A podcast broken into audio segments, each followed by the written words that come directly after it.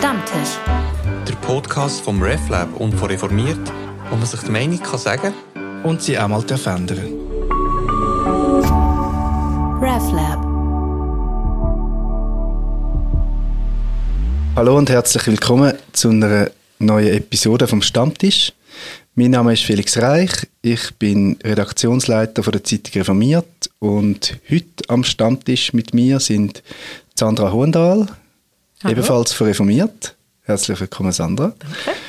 Und Gast bei uns ist der Andreas Käser. Er ist Seelsorger bei der Sozialwerk Pfarrer Sieber. Genau, freue mich, da zu sein. Habe ich etwas falsch gesagt? Sozialwerk Pfarrer Sieber ist korrekt. Sozialwerk Pfarrer Sieber hast du gesagt.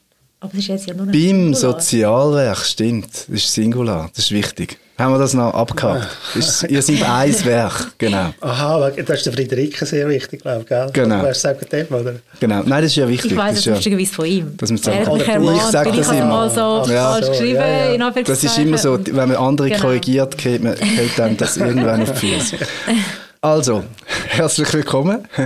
Ähm, wir sind aber nicht aus äh, grammatikalischen Gründen äh, reden wir heute, sondern ähm, Anlass ist eigentlich eine, Reportage, die du gemacht hast, Sandra, ähm, zu der Bäckeranlage da in Zürich, wo man so in den Medien hat können lesen, das ist am Rand zu einer offenen Drogenszene. Ähm, und du hast ja, Sandra, häufig greifst du so Themen auf bei uns, ähm, hast ja schon ähm, mehrere Mal über Sozialwerkpfarrer Sieber geschrieben. Mhm. Was interessiert sich dich an diesen Themen, bevor wir ähm, dann auf, auf Becky spezifisch zu reden kommen? Also ganz grundsätzlich finde ich es einfach sehr wichtig, dass man ähm, das Problem nicht einfach irgendwie marginalisiert, nur weil es vielleicht nicht mehr ganz so sichtbar war lang. Äh, es ist mir wichtig, dass das immer wieder irgendwo in den Fokus rückt und auch irgendwie die äh, gesellschaftspolitischen Entwicklungen, dass wir irgendwie da dranbleiben und auch wirklich anschauen. Und ich glaube, die Bäckeranlage ist jetzt da wirklich ein Beispiel dafür.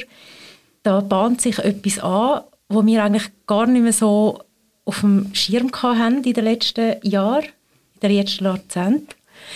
Aber es ist ein Thema, das uns alle interessieren muss es ist nicht einfach irgendwie ein Phänomen, das irgendwo am Rand stattfindet, sondern es geht uns alle an. Und darum finde ich, ist es auch meine Aufgabe als Journalistin, dort immer wieder eine Präsenz zu markieren.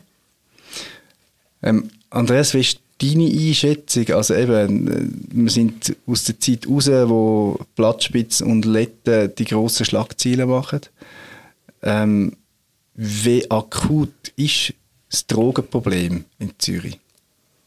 Ja, es ist immer präsent bei uns natürlich. Und da äh, hat man jetzt nochmal neu gemerkt, auch der Bäckeranlage, wie schnell also es kann gehen, dass sich eine Szenenbildung mhm. gibt, wie die Leute einfach da sind. Und nur durch das, dass man nicht über sie redet oder sie nicht so präsent sind in der Allgemeinheit, mhm. sind die Menschen, die betroffen sind, auch gleich herum Und ähm, ja, für uns ist es eigentlich immer akut, ja.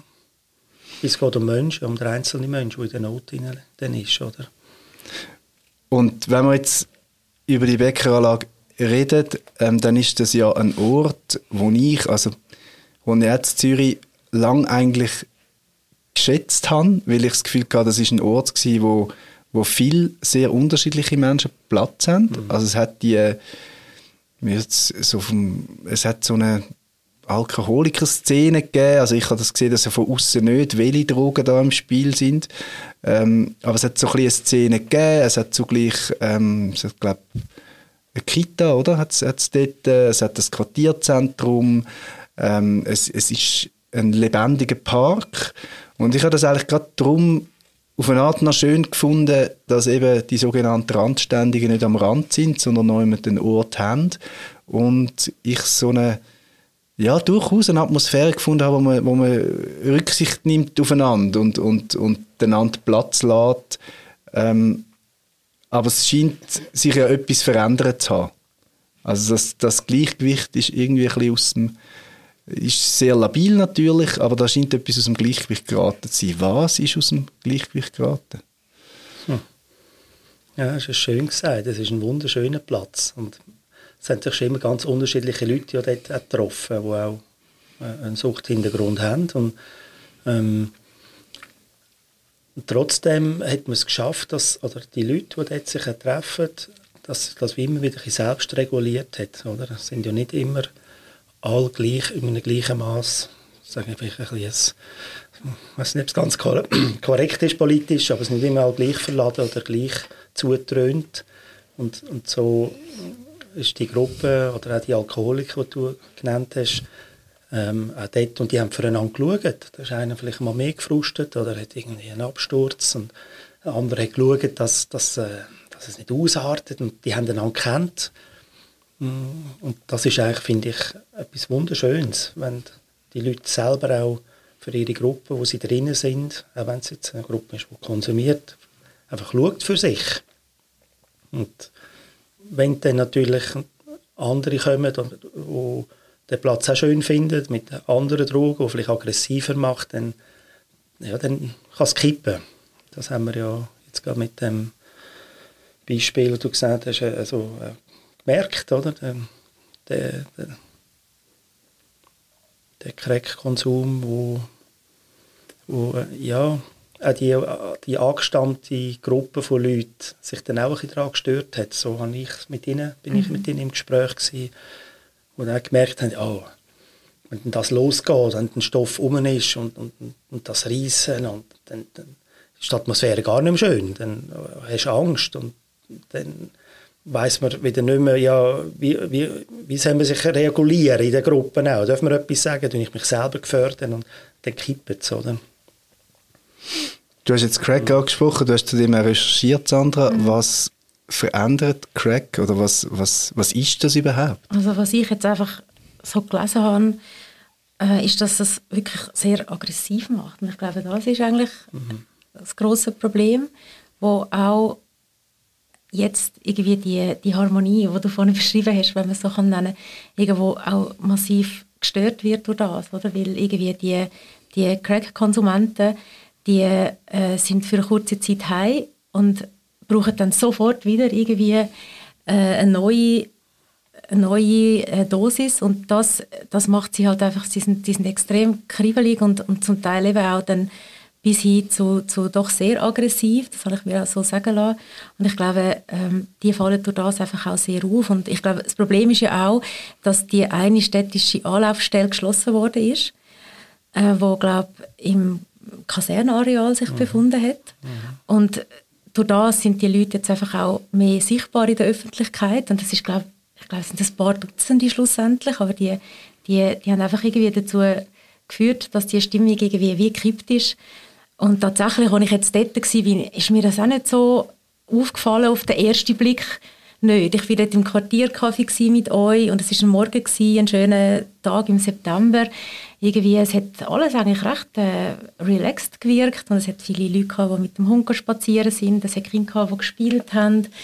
Ähm, irgendwie, es hat irgendwie nichts auf das jetzt hingedeutet, was man so in den Medien können lesen Und dann so ein bisschen mit der Zeit, wir haben vielleicht eine Stunde geredet, mhm. habe ich schon realisiert, es ist da so ein bisschen ein Grüppel, ich habe dann nicht genau gewusst, wie einordnen, sind es vielleicht eben Alkoholiker oder ja, ähm, wir sind ja dann auch näher angegangen und dann habe ich schon gemerkt, das ist ein bisschen aufgeladen, die Stimmung. Das hat ja dann auch unser Kameramann noch gesagt, dass, glaube ich, irgendwie jemand schlussendlich noch versucht hätte, ihm die Kamera wegzunehmen. Ähm, ja, das, das ist wahrscheinlich einfach das grosse Problem. Und, und dort ähm, ist es auch wirklich ja, beeinträchtigend für die Leute aus dem Quartier, für das Gewerbe. Und ich glaube, das war auch der Grund, gewesen, warum das jetzt so äh, medienwirksam quasi wahrgenommen worden ist, mhm. dass da irgendwie etwas kippt ist, sozusagen. Und eben zu deiner Frage, ja, Crack, Crack macht aggressiv, es ist etwas, so ein, ein Gemisch aus Kokain und ähm, Bachpulver. Und es ist anscheinend sehr, sehr günstig und man kommt es überall über. Also das, was ich mir so sagen lasse. Und ja, das hat dazu geführt, dass das einfach so jetzt wie sich äh, können etablieren also ein höherer Beschaffungsstress in dem Fall auch. Ja, ich glaube, das, das ähm, ist... Glaub... Wie intensiv hast du mit, mit so Leuten zu tun, wo, wo die Suchterkrankung haben? Also ich habe generell jeden Tag zu tun mit Leuten, die eine Suchterkrankung haben. Das sind ganz unterschiedliche und das sind auch Leute, die, die unterschiedliche Drogen nehmen, der Crack oder Beißen oder Reissen, Knallen, das ist ganz unterschiedlich, Alkoholiker. Ähm, von dem her ist das für mich schon etwas, was ich kenne. Ähm, und vielleicht nochmal zum, zum Zurückkommen. Ich, mhm. Es war wirklich so in dem äh, Morgen. Mhm. Die Ruhe und wo man das Gefühl hat, ja, es ist doch ein schöner Platz und es, es hat doch für jeden einen Platz dort. Mhm, und man genau. kann sich auch wohlfühlen ja. und auch mal eine Familie kann durchlaufen Und das ist auch etwas, was ich eben neu gemerkt habe. Ich habe den Bäckeranlage auch so kennt, oder? Ich kann durch und mhm. Trifft mal einen Obdachlosen oder einen Alki genau. und kann noch das Wort wechseln, nachdem, oder ist schlecht drauf, dann loschen einfach auch, aber es hat sich gut vertreibt. Und dann hat es immer wieder einzelne so Tage gegeben, mm, oder vermehrten Tage, wo dann wirklich selber ein bisschen ein mulmiges Gefühl bekommen habe, obwohl ich das ja kenne, den Umgang mit diesen Leuten. Und dachte, ja, also jetzt, jetzt will ich nicht mit dem Kind da durchlaufen. Mhm. Und bin also auch selber nicht wohl. Eine ganz schwierige Atmosphäre. Und man merkt, ja, jetzt ist ein Deal rum, oder jetzt ist Stoff rum, ein Beschaffungsdruck ist da. Und dann äh, ist man nicht gern gesehen. Dann, dann mit den Leuten, dass man weggeht, weil es geht ums Geschäft jetzt für sie, es geht um, mehr, oder? Und dann, ja, merkt man schon die Aggressivität oder die, ja, man kommt dann schon ein bisschen, fast ein bisschen Angst über und ist dann sehr vorsichtig, oder? Dass man das thematisiert und angeht, ich glaube schon, das ist wichtig gewesen, glaube ich schon, dass das die Medien aufgenommen haben. Und dass, dass die Leute eben auch einen Ort haben, wo sie können in einem geschützten Rahmen konsumieren können. Ich meine, die Aggressivität ist ja dann gleich nur. Es ist dann einfach nicht so öffentlich. Es Sie ist dann bei euch, oder? Bei uns oder im K&A, wo wir jetzt mhm. wieder aufgemacht haben. Da müssen wir uns nichts vormachen.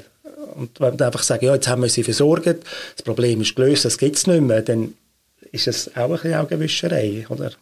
Weißt du, verstehst du, mhm. was ich meine? Ja. Von dem her mh, mm, ist es verrückt, dass es zuerst wieder müssen so auf einem Park sichtbar werden, was eigentlich Alltag ist für ganz viele, die in diesem Bereich arbeiten. Und wie, wie gehst du, wie geht ihr damit um? Eben, ihr ähm, vom, vom Cyberwerk habt ja ganz viele Orte, wo, wo Leute sind, ja, wo zum Teil sogar nie nicht anders Unterschlupf finden. Ähm, auch im Fußbus zum Beispiel, wo jetzt ja die Saison wahrscheinlich wieder anfängt ähm, oder schon angefangen hat, ähm, kommen ja Leute, die irgendwie aus städtischen Notschlafstellen raus Hausverbot haben dort.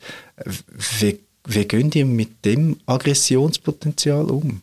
Also es sind ja auch viele Leute auf einem auf engem Raum. Mhm. Stellen wir unglaublich schwierig vor.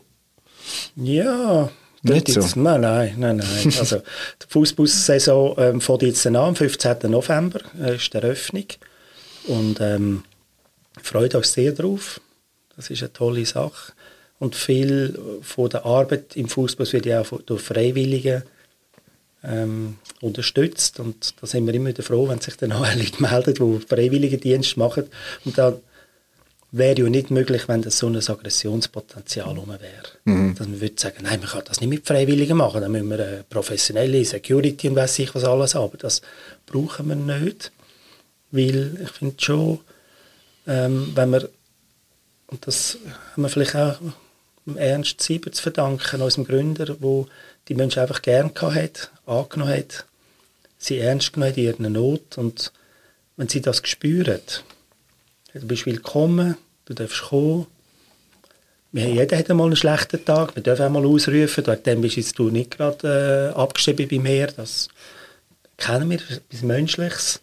Es muss einfach auch ein Grenzen haben, oder? Aber da wenn wir die Atmosphäre herkriegen, und die haben wir bis jetzt immer hergekriegt, dann ist es wirklich immer eine wunderschöne und ganz tolle Atmosphäre in dem Fußbus. Wir sind schlaue Leute, gescheite Leute, wir haben gute Gesprächspartner. Und wir haben ja keine, ähm, schauen, dass es keine Dealereien oder, so Sachen im Fußbus oben gibt. Aber das sind suchtbetroffene Leute, die ähm, unheimlich und unwahrscheinlich spannende Persönlichkeiten sind. Und da ja, was soll ich sagen? Ich wollte fast sagen, lohnt sich mal vorbeizukommen, aber das kann man natürlich nicht, weil sie sind nicht ausgestellt. Ich bin schon ein paar Mal da und habe das auch irgendwie darüber geschrieben und das würde ich jetzt auch total unterschreiben. Also ja. es, hat, es hat es, wie das eine hat mit dem anderen so gar nichts zu tun. Also ich habe dort jetzt auch nie eigentlich eine aggressive Stimmung erlebt, eigentlich ganz im Gegenteil. Mhm. Klar gibt es dort auch mal irgendwelche Auseinandersetzungen, aber ähm, ich glaube, es ist dort ähm, von der Atmosphäre her immer sehr, sehr, äh, sehr angenehm und sehr äh, heimelig schon fast. Mhm. Und ich weiß noch, das ist 2002 gewesen, wo äh, der Fußbus eröffnet wurde und dort habe ich auch den Ernst Sieber kennengelernt. Ich war völlig fasziniert von ihm und einfach von seinem Engagement und von dieser Menschlichkeit. Und ähm, ich denke, ja, das ist eben auf, auf der einen Seite haben wir das, was über die ganzen Jahre gewachsen ist. Und aber jetzt eben mit dieser Bäckeranlage und der Berichterstattung ist wie so ein neuer Aspekt reingekommen. Und äh, ich weiß jetzt nicht, die Leute zum Beispiel, die dort äh, Crack konsumieren, wären die jetzt auch willkommen in so einer Institution wie im Fußbus wohl eher nicht, weil dort äh, sind ja glaube ich auch eher Leute, die in der Stadt Zürich gemeldet sind, oder? Also was macht man mit solchen, ähm, sage ich jetzt mal, ja eben äh, Leute, die, die dort äh, die Art von Konsum praktizieren, die dann so, so negativ auffallen, weißt? Mhm. Ja, also wichtig ist uns, wir weisen niemand ab. Also ja. das ist bei uns immer mhm. so gewesen. Es wird niemand abgewiesen, aber wir sind im Gespräch natürlich auch mit, mit städtischen Institutionen und wenn jemand das Anrecht hat äh, äh in, in, der Notschlafstelle von der Stadt Zürich, dann ist schon die Diskussion, muss er im Fußbus sein und den Platz belegen für, für jemanden, der äh, nie nicht unterkommt. Aber wenn wir, wenn wir Platz haben, dann wird, wird niemand abgewiesen. Und, sondern wir wettet ja gerade und sagen, hey, wir gehören zusammen, du gehörst dazu, du musst dich nicht verstecken, du musst dich nicht irgendwo, weiß wie, wie aufführen, damit du äh, gesehen wirst, gehört wirst, sondern du bist willkommen bei uns. Und nur schon das Gefühl zu haben, eben, wie du gesagt hast, es ist heimelig, du bist willkommen, du bist auch gern gehabt, egal woher du kommst, egal was du gemacht hast, das, das macht schon ganz, ganz viel aus. Dass es ähm, mhm. ein, ein, Ort ist, wo auch viele kann, finde ich, fast ein bisschen heilig passieren und, und wenn wir es dann auch schaffen, und das ist jede, jede Saison neu die Herausforderung, dass, dass die Leute sich selber dort im Fußbus regulieren. Dass sie füreinander schauen, wenn jemand das Tief hat, das Reissen hat und, und sagt, du bist nicht allein, wir sind da, wir helfen dir, ähm, oder es ist jemand von der Seelsorge oben oder der Hüttenwart oben, der mit unterstützt. Da, da viele haben, finde ich, schon wieder einmal einen Ort gefunden, wo sie einfach können sein können, Sie können am Tisch hocken mit anderen Leuten, können essen, Tischgemeinschaft haben, miteinander im Austausch sein und nicht einfach irgendwo versorgt, versteckt irgendwo in einem Gebüsch oder einem, unter einer Brücke oder auf einem Bänkchen und, und allein. Mhm. Und alle schauen da weg oder sagen, ah, das ist jetzt einer von diesen Schwierigen, oder? Das ist jetzt einer. Schnell, dann kommt dann mehr, da müssen wir die Polizei anrufen und, und gehört gar nicht dazu, sondern nein, sie gehören zu uns. Und das wollen wir. Mhm. Du hast ein grosses Wort gebraucht, jetzt da so auf dem Vorbeiweg, heilig. Mhm. Ähm, für das, was du, was deine Arbeit ist mit, mit Suchtkranken, wo ähm, wahrscheinlich quasi medizinisch oder so ein Leben lang suchtkrank bleiben. Ähm, was ist denn für dich heilig? Hm. Ja, jetzt, äh, jetzt fragst du mich etwas. ja, du, weißt, ich, natürlich wünscht man sich, man könnte irgendwie mit dem Finger schlippen und alles wäre gut. Und man erlebt es so selten. Und ist man in der Gefahr aufzugehen, dann sagen, es ist dann eh nicht möglich. Und doch, wenn man es schafft, einfach Schritt für Schritt, eins ums andere ein anzugehen, dann ist es, sind wir auf einem guten Weg.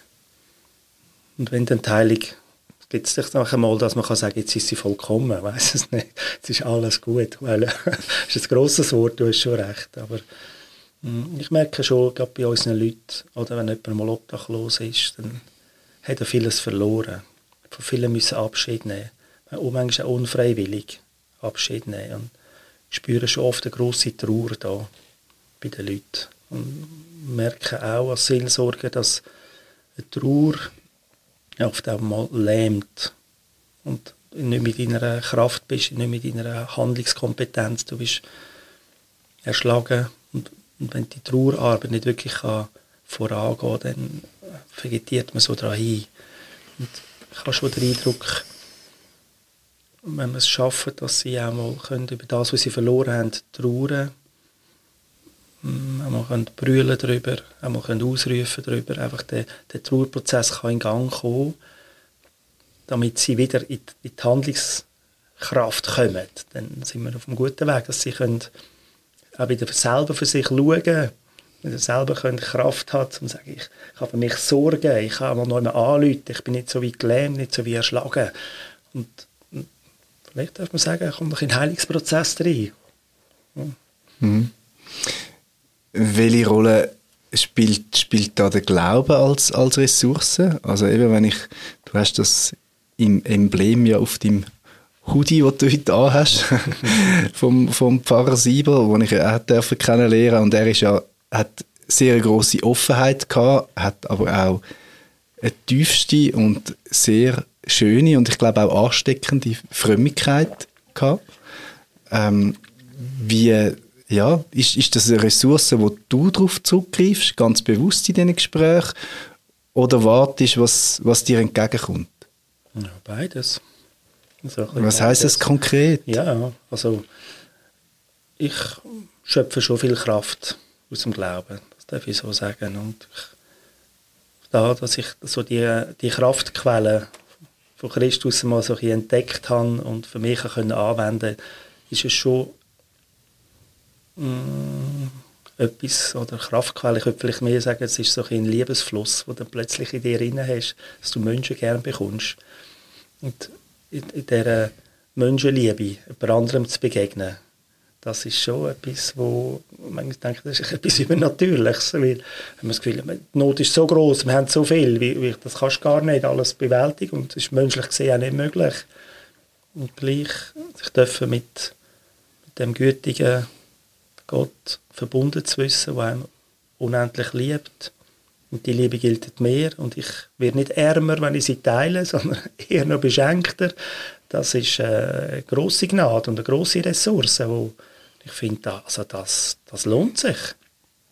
Aber es gibt viele, die natürlich frustriert sind über Glauben oder fragen, warum Gott, lässt das Gott zu und all die schwierigen Fragen, die ich auch keine Antworten habe an mich, oder? Ähm, ich merke aber doch, dass sehr viele offen sind, einmal über Gott zu reden. Wir haben das ja auch hier im Bäckeranlage mhm. gesehen, gell? Die, die kommen sehr gerne, dass sie sagen, willst du mich segnen, betest mit mir, ähm, hast du mir ein gutes Wort? Und da sind wir natürlich jederzeit sehr gerne bereit. Aber ich habe immer so ein den Eindruck gehabt bei mir, also evangelisieren ist für mich so das Wort von ich lebe es. Und wenn jemand danach fragt, dann sage ich es auch. Aber ich werde lieber evangelisieren und kein Wort brauchen. dass man es merkt. Und wenn das geschieht, dann ja, werden die Leute neugierig, gewunderig und man kann darüber auch reden. Unverkrampft, ganz mhm. unter, mit einer riesen Offenheit. Oder? Mhm. Wenn man zurück, du hast gesagt, der einzelne Mensch gesehen, mhm. Ähm, passiert es auch manchmal, dass du das Gefühl hast, durch die, durch die Erkrankung, durch die, durch die Drogen, wo ja häufig Leute nicht mehr wirklich bei sich selber sind, dringst du gar nicht durch zum, zum Mensch. Also wie gehst du mit dem um? Also wenn du spürst, da ist irgendwie wie etwas zwischen dir. Mhm. So wie eine Scheibe. Ja, ja. Ich, habe das manchmal auch. Mm, ja, ich habe das manchmal auch. Und gleich merke ich immer wieder, dass die Leute schon sehr sensibel sind. Und sie manchmal auch... Es ist schwierig, wir haben nicht so die Worte, um das zu erklären.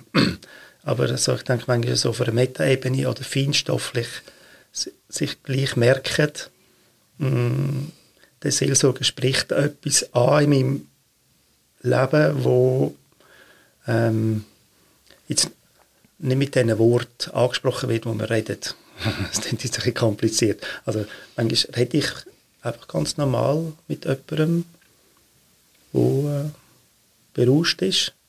aber unterschwellig, wie soll ich sagen, in einer anderen Ebene finden wir ein, ein, ein, eine Seelenbegegnung, eine Herzensbegegnung, wo irgendeine Kraft fließt, wo, wo sie sehr wohl sehr oft sehr äh, angesprochen sind. Manchmal schaut man sich auch nur in die Augen, man redet viel mehr.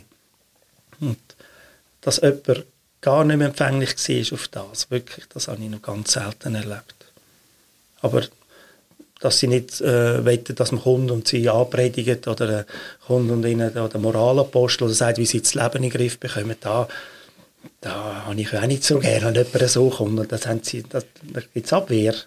Aber wenn sie die, die Menschenliebe und das Angenommensein von einem spüren, mhm. dann, dann kommt allermeistens etwas über.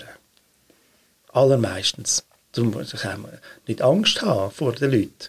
Natürlich, wenn es in so einer Situation ist, wo es so geballt ist und man merkt, oh, die Situation, dann geht das nicht, dann muss man sich ein bisschen zurückziehen, selber schützen. Aber das ist jetzt eigentlich im, im Fußbus oder bei uns in der Anlaufstelle selten. Gerade in der Seelsorge, da merken wir eine grosse, grosse Offenheit, dass die Menschen wollen auch vom Herzen berührt werden. Sie wollen ähm, ein gutes Wort haben, das nicht nur den Kopf erreicht, sondern das Herz, die Seele. Und das ist für mich mehr immer die Herausforderung, dass in diesen Mengen der Leute sich wieder so kann auf den Moment, auf das Gegenüber, sich verbunden zu wissen und dann das richtige Wort finden. das ist die Kunst vom Seelsorger.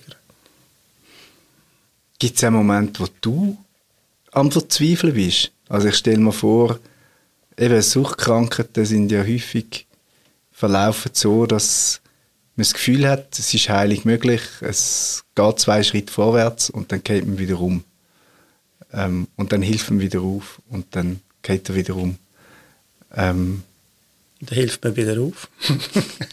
ist es so einfach? Auf. Ja, natürlich nicht, aber ähm, mein aufgeben kann man immer. Kunst ist dran zu bleiben. und, wie, und, wie, und wie lernt man die Kunst? Ja, gute Frage. Also ich, hm. ich denke schon, dass man, also Verbundenheit mit der Liebeskraft von Christus, die hilft einem schon. Oder ich sage jetzt, hilft mir. Da kann ich wirklich so sagen. Und ich mache es ja nicht für ihn oder für Christus. Wenn schon mit ihm, mit ihm. sicher nicht für, für irgendetwas. Aber, und sich sicher auch immer wieder rauszunehmen ähm, und schauen, dass man bei Kräften bleibt, Kraftorte haben, wissen, wie kann ich mich wieder ähm, stärken, Hoffnung danken. Das sind so Skills, die man muss lernen muss. Das ist schon so. Da habe ich auch meine, meine Plätze in Zürich, wo ich weiß, da kann ich her, da kann ich zur Ruhe kommen. Das ist jetzt nicht immer im Büro, aber ich muss mir manchmal bewusst aus der Not rausnehmen, weil ich finde, der Not darf nicht immer nur der Treiber sein, sondern ich muss mich manchmal auch rausnehmen und sagen, so, ich muss mich wieder spüren, ich muss mich wieder mit, mit Gott, mit mir in Verbindung kommen und dann von Neuem drin und dann habe ich auch eine, eine Auswirkung und sonst bin ich nur im Hamsterrad und säckeln, dann geht es nicht. Mhm. So. genau. Das brauchen wir alle. Ja, ja, genau. Und das muss man ein bisschen spüren, muss man ein bisschen lernen, was, was es dann ist. Oder? Manchmal ist es auch, ich kann Musik hören, manchmal ein gutes Buch lesen oder mit jemandem einen Kaffee trinken, der einem gut tut und wir reden und was auch immer, ist ganz mhm. unterschiedlich, ja. So, gegen den Schluss möchte ich zurückkommen, dort, wo wir angefangen haben, die, die Beckenanlage. Du hast, du hast gesagt, das ist ein labiles Gleichgewicht. Ähm, wenn man merkt, da kommt etwas aus dem Gleichgewicht, was kann man eigentlich machen? Außer zu schauen, dass die eben an den Ort verschwindet, was die Gesellschaft nicht sieht. Was kann man machen? Hm.